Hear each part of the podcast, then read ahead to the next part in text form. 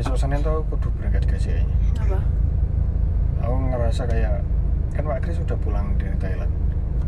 Lah hmm. ntar dia ngajak meeting kayaknya. Dan waktu itu Pak Kris tuh pernah nanyain itu loh apa jadi pas masih pegang Pak Negro.